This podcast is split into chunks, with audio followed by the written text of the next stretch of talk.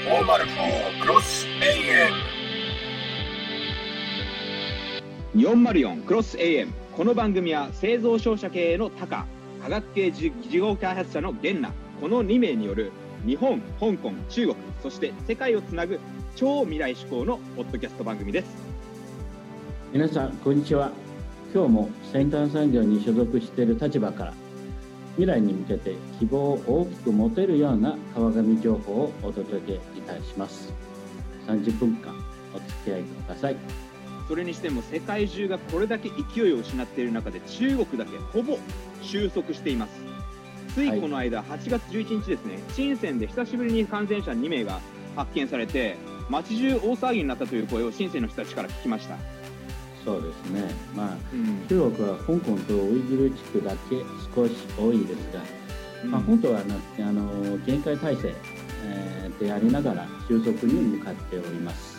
もう一点ね、あの各国の成長率が軒並み大幅なマイナスを記録する中、中国だけプラスです。ここはね、数字の操作があると思いますか、まあ、今の中国はね、不正をするとは思えないんですけども、香港、私の住んでる香港の惨状を見ていると、どうしても信じられないんですね。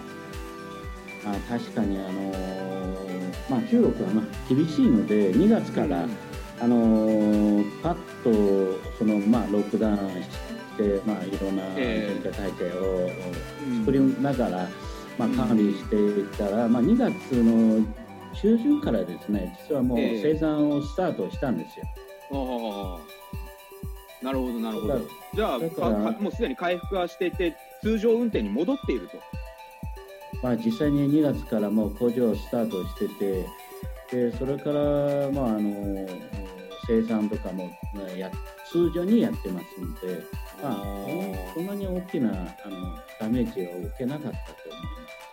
昨年の感じに戻っているっていう話ですけど、ちょっとにわかにはね、信じられなくて、私は住んでる香港もね、中国の一部なんですけど、店は軒並み廃業するし、真夏だというのに、ビーチには一人も人がいません。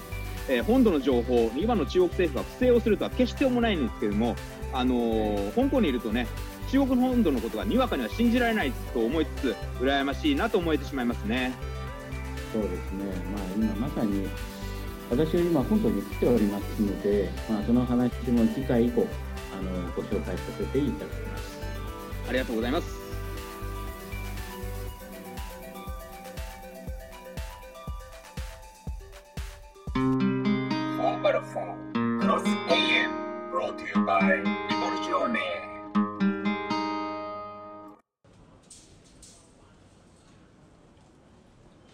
コーナー1変容している世界思想。経済倫理専攻のゲンナがうねる世界を分析。えこの冒頭のコーナーは未来予測がテーマとして定着しました、えー第1回目では航空業界と人の移動。第2回目では製造業の視点から時間と労働革命が起きようとしていること。を第3回目ではソサエティ5.0第4回目ではゲーム産業の未来。そして前回第5回目ではタカさんがねあの中国の大衆創業晩秋送信の具体的な取り組みについて、えーご紹介していただきました。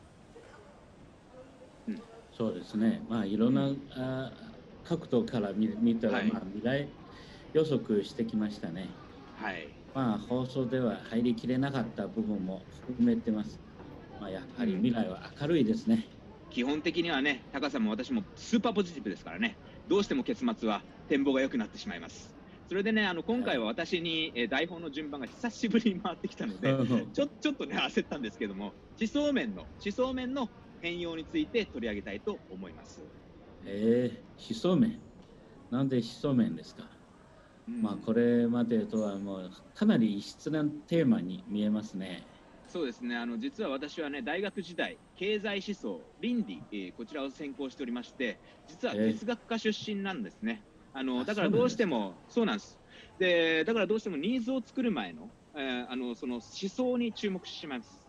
でう。ん今はあの今まさに起きていることは2000年代以降の全時代のあの前の時代の価値感覚を優しく否定しつつかなり穏やかにそして世界同時多発的に核変を起こしていると見て取れます。はい。うん。まあ、これまであのグローバリズムの否定というのは、まあ、確かに見て取れるかもしれないですね。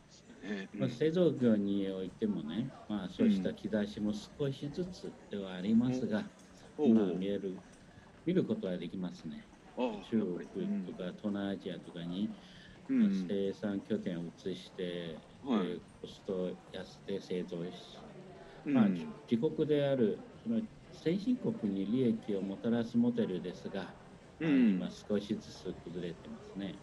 そうですね。例えばあのマスク不足による、えー医療崩壊を招いたのはその国が医療用品でさえ他国に製造を委ねる委ねるということをしてしまったからです生活必需品もそうですね。だからおっしゃられる通り、あの今は医療品と最低限の生活必需品に限り自給自足できるよう製造拠点を中国などの外注先の国から自国に戻す動きが生まれています。はい。まあ、中国から製造、まあ、2010年年代前半からですかね、うん。まあ、より安い国へうん。移動することが理由で、はいあらゆる製造メーカーの工場が撤退移転していきましたね。そうですね、うんまあ、ところがここ数ヶ月の動きは、まあ、安いあのコストの問題、中国の商習慣文化の違いから来るものでではないですね。うん、そうですね。うん。まあ、まだまだ数としては一握りの工場製造メーカーだけですが、うん。理由とかで、まあ、こういうことだと、まあ、中国政府も今内需に向けて力を注いでいるのは、まあ、合点ですね。日本はね、アメリカに屈服するしかないんですけれども、中国はアメリカと対等、もしくは対等以上です。市場規模も大きいですね。そうですね。うん。まあ、私は実はもう中国本土入りですが、内需に、まあ、転向している中国の盛り上がりようを、まあ、しっかり体験して、はい、で皆さんにレポートを入れられればと思います。うん、楽しみです。まあすでに中国本土の友人から、まあ、いろいろ楽しい話が尽きないですが、うん、まあ、やはり皆さんに語らせてもらうには自分が、まあ、体験して確かなものでないとお届けできませんね。ありがとうございます。そういうわけでね、あのグローバリズムが崩壊してきて、各国、先進国とそれ以外の国を問わず、自国回帰の流れができつつあると。つまり各国政府は保護主義を取らざるを得なくなります。それは言えますね。お互いにね、あの健全な保護主義を取り始めると、それぞれの地域や国が持つ特色やローカル力が上がり、ユニークさを求めて、他の他とのね、あの交流が活発化します。グローバリズムっていうのは、規格を一緒にする品質化っていうのが一つのテーマですから、多様性を受け入れがたいんですね。しかし、はい。自国の産業を保護すればするほど、それぞれが独自の、まあ、2つの進化、進む、そして深い、うん。えー進化と進化を遂げ多様性が生まれます。例えば飛行機だって従来のものではなくドローン型とか飛行船みたいなのがまた出てくるかもしれません。はい、そうですね。まあ、私も航空業界にも関係してるんですが、まあ、はいいろんな飛行機の形を目にしますね。うん。まあ、日本の、あまあ、世界のね、今45億人、はいえーボーイング、エアバースの、まあ、のあ指して、でうん。まあ、新しく。もないですね。うん。あの通常の飛行機で移動していること自体は不思議に思うほどですが、うん。まあ、マッハ5で 進む、まあ、東京とか、あのーニューヨークを2時間で結べる飛行機があってもいいんですよね。最高っすね、うん重力がどのぐらいのしかかってくるかっていう耐耐久性の問題がありますけれどもね、あのそうですね、はい。今いね今の飛行機っていうのは滑走しながらではないと飛び立つことができないんですけれども、例えばね、あのアメリカのオスプレイ、まあ、これ軍事用で、はい。あのあまりね事故でえいい印象をお持ちでない方が多いと思いますが、技術的には素晴らしいと、垂直で飛び立って、その後滑空するというね。ではいアニメで見たような飛行機はすでに旅客用として北欧、アメリカ、そして中国でも試験飛行をすでに終えているんですよね。実用化を待っているような段階なんですね。うんうんそうなんですよね。うんまあ、あのいろんな飛行機が世界に存在してるんですが、うんまあ、あらゆる機構規格を統一していく、まあ、ええつまりそれをそれはね、あの独自性を揺るがすことになりますね。そうですね。まあ、ここにグローバリズムの歪みが出て、うんうんで今回のコロナ禍で歪みがうねりとなり、うんまあ、分断が起きてるように見えるんですよね。その通りですね。分断による保護主義は確実に来ますし、来ています。えー問題はね、各国のリーダーが協調路線が基本の保護主義に導ける導けるか否かですね。例えば日本では反中、堅中というのが多数派です。中国が嫌だから自国、えー日本に戻しちゃう。日本に戻しちゃおう。もうそういうのではなくて、最低限必要な医療品と生活必需品は自分たちで作ろうよと、自分自給自足できるためにというして戻すのが肝心なポイントではないかなというふうに私は思ってますね。うんそうですね。まあ、あのほ保護主義、まあ、あの鎖国ではありませんね。そうですね。日本は、まあ、あの輸入しなければ今の社会、インフラを保つことができません。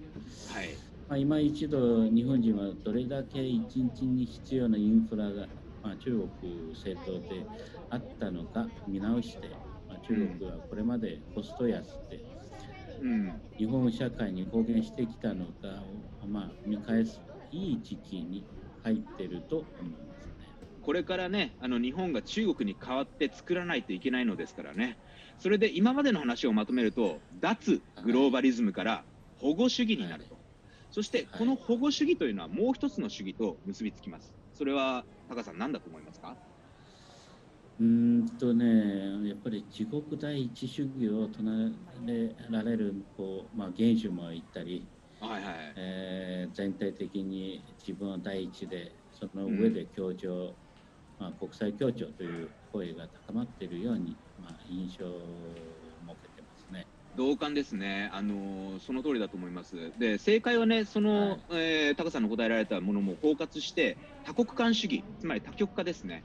覇権主義と覇権国家というのはもうなくなります。まあ自分第一っていうのはあったと思うんですけど、自分第一のがたくさんできると、もう覇権では言ってられなくて、多極化が起きていくと。はい、えーまあ、スペイン、オランダ、イギリス、アメリカと、まあ、大体1世紀から1世紀半、100年から150年ずつ派遣の、ね、交代するえーというのがありましたけども、ようやくね、そうどこどこファーストという時代は終わるでしょうね。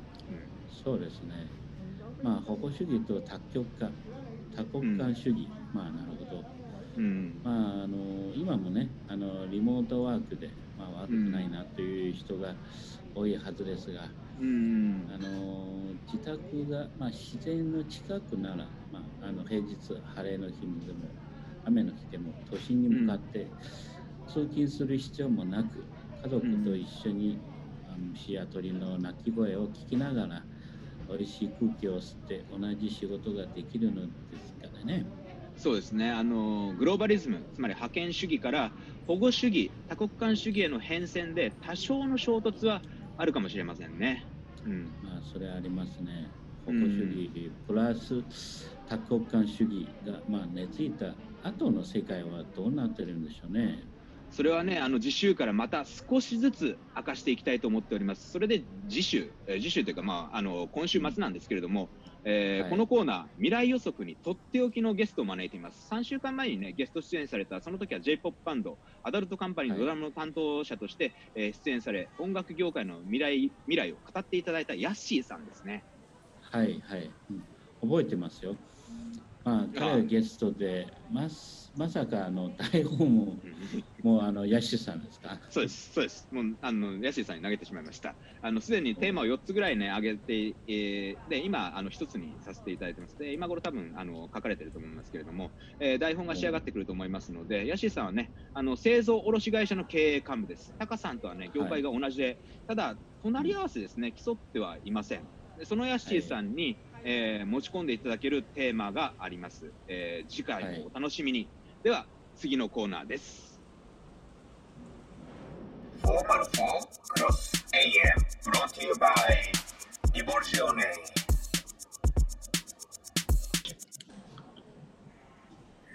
コーナーに質問ボックス。さて、番組ツイッター上と連動している質問ボックスにいくつか質問が寄せられているので、ダイジェストで回答していくコーナーです。友達から恋人になるには、はかなりツボにはまっていますね。うん今日のコーナー3でも先週に引き引き続きというか、うん、引きつられるように 取り上げてますからね。自分のね、今の状況がそうだからというのがあるかもしれませんね。ただ、さて、先週からね、えー今週、うん今週、えー今週というかね、あのまでに寄せられた質問に一気に答えさせていただきます。1問目は、お風呂を出た後にまずすることは何ですか？えーっと、歯磨きですかね。はい、ありがとうございます。うん、私はね、水を飲みますね。はい、続いての質問です。今、一番見たい映画は？ああ、それはあのディズニーのムーランですね。あー子供と一緒に見たかったんですけど、9月公開っていうことで一緒に見れなくなってしまいまして。ですね。今、タカさんはねで、海外。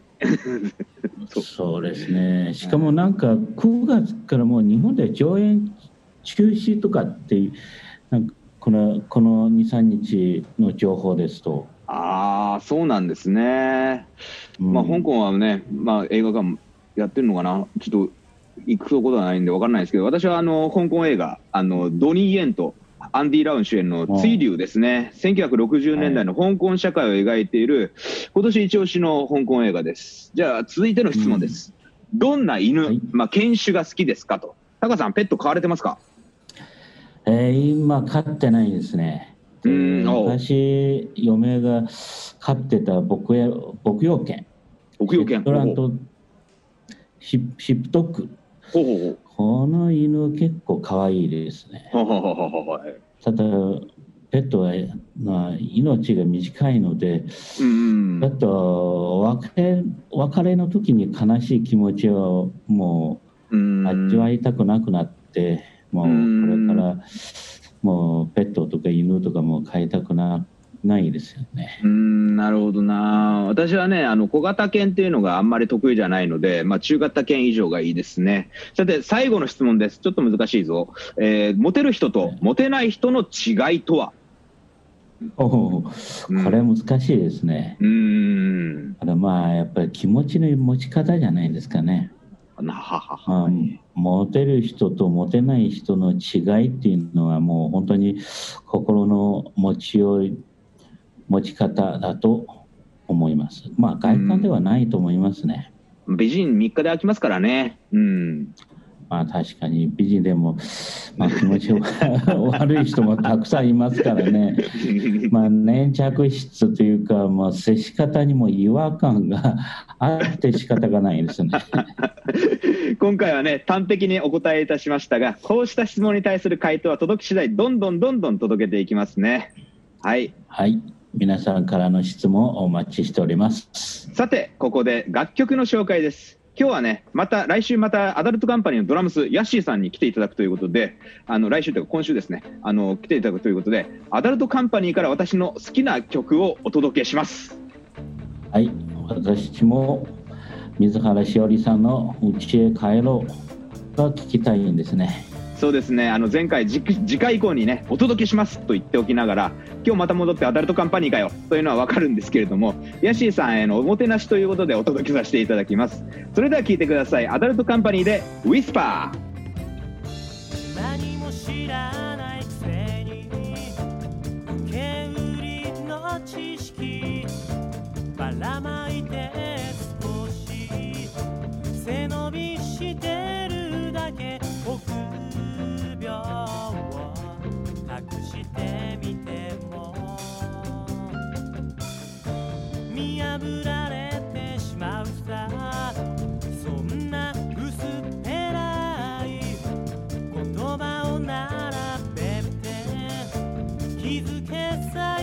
心。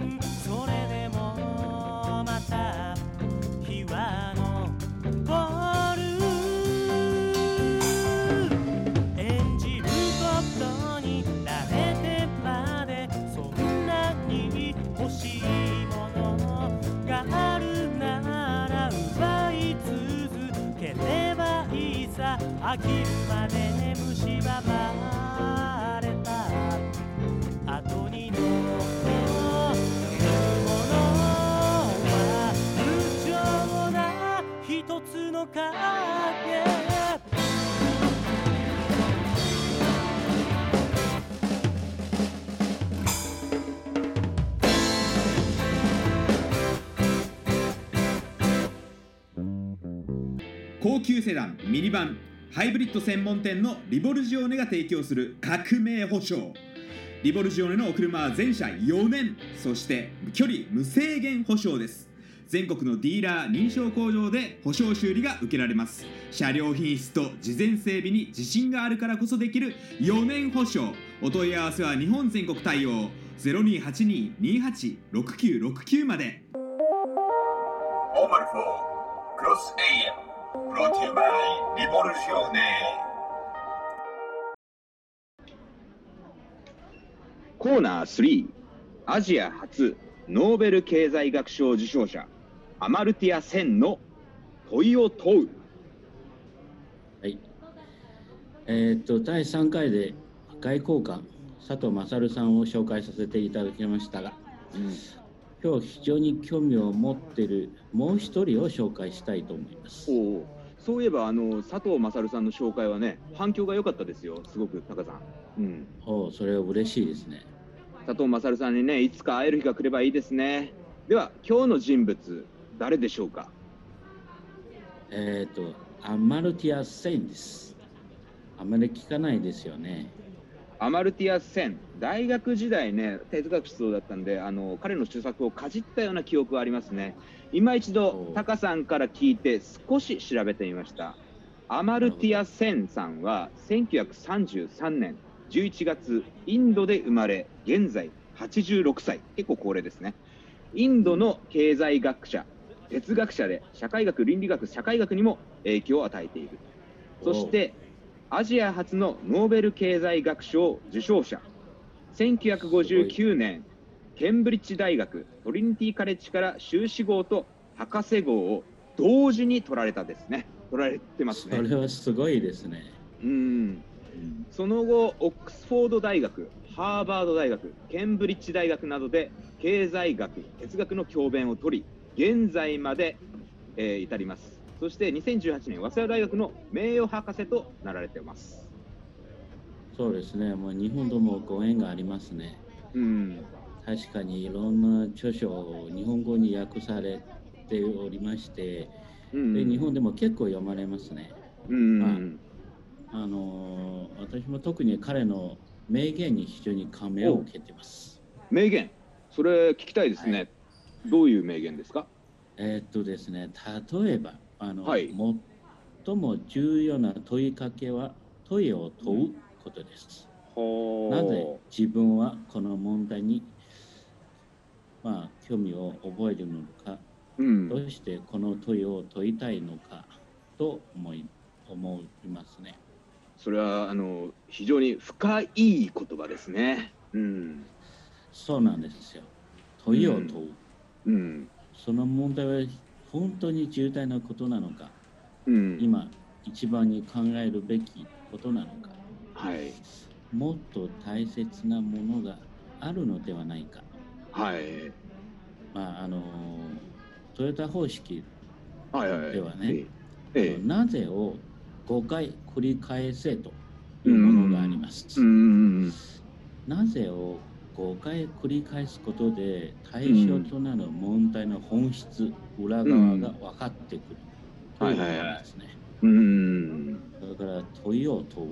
なぜを5回繰り返すことで問題や課題の本質が見えてくる。なるほど気づきアウェアネスですねデカルトの我思う故に我あり、うん、こういう古典的な哲学の部分にも通じる部分があると私はちょっと思いましたね。うん、そうですね。まあもう一つ。うん、それは何ですか？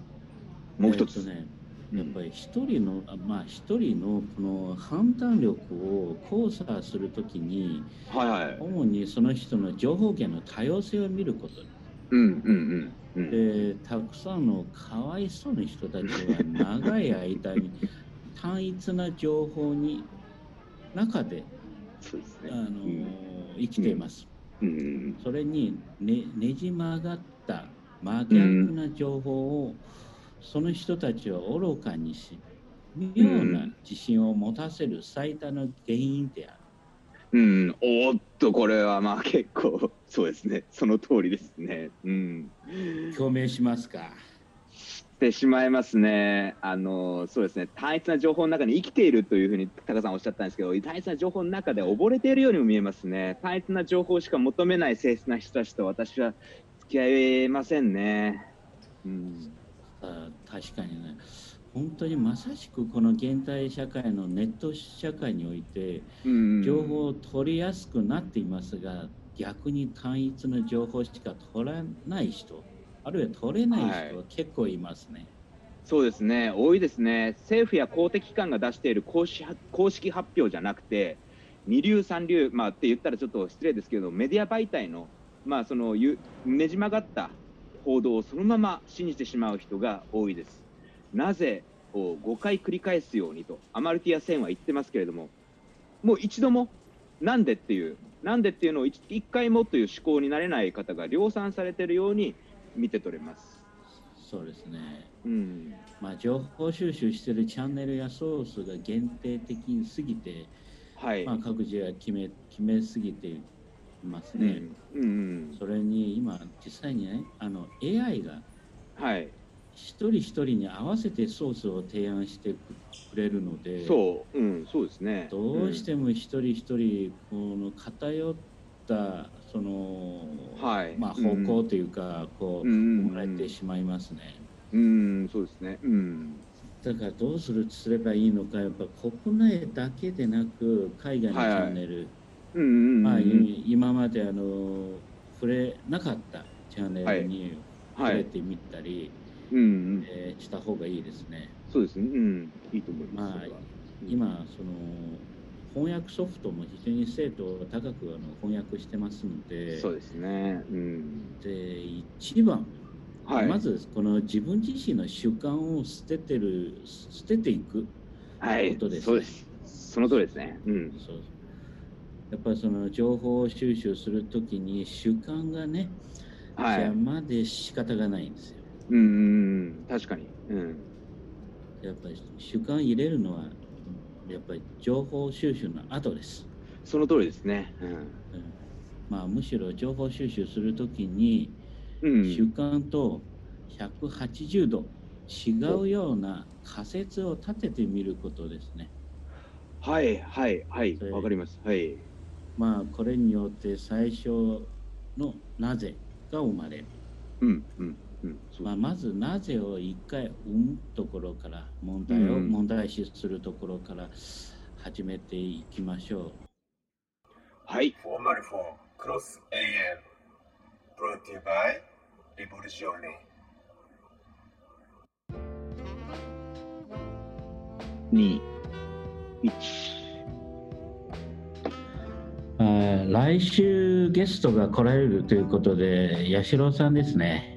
紹介はねまた来週させていただきたいんですけれども製造卸の経営を行われている方で業務効率化のシステシステム導入などを他社に先んじて行われています前回は j p o p バンド、えーこれのドラム担当のヤッシーとしてえー出演してくださったんですけども本業は会社経営や事業計画を作っておられり、あのおおりあのかなり、えー期待ができそうです。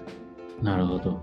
うんまあ、ゲンナさんがすゲンナさん通じて八代さんのことを聞いてるんですが、まあ、かなり面白い方ですね。そうですね私とは業界とは同じ製造業ですが、うんまあ、ただ私は作る、まあ、あの製造がメインなのに対して八代さんは作ったものの適所に、まあ、届ける卸業なのでまあ、そうですね。準備範囲が違うけれど、おまあ、隣り合わせているのでお話しするのが楽しみでもありますね。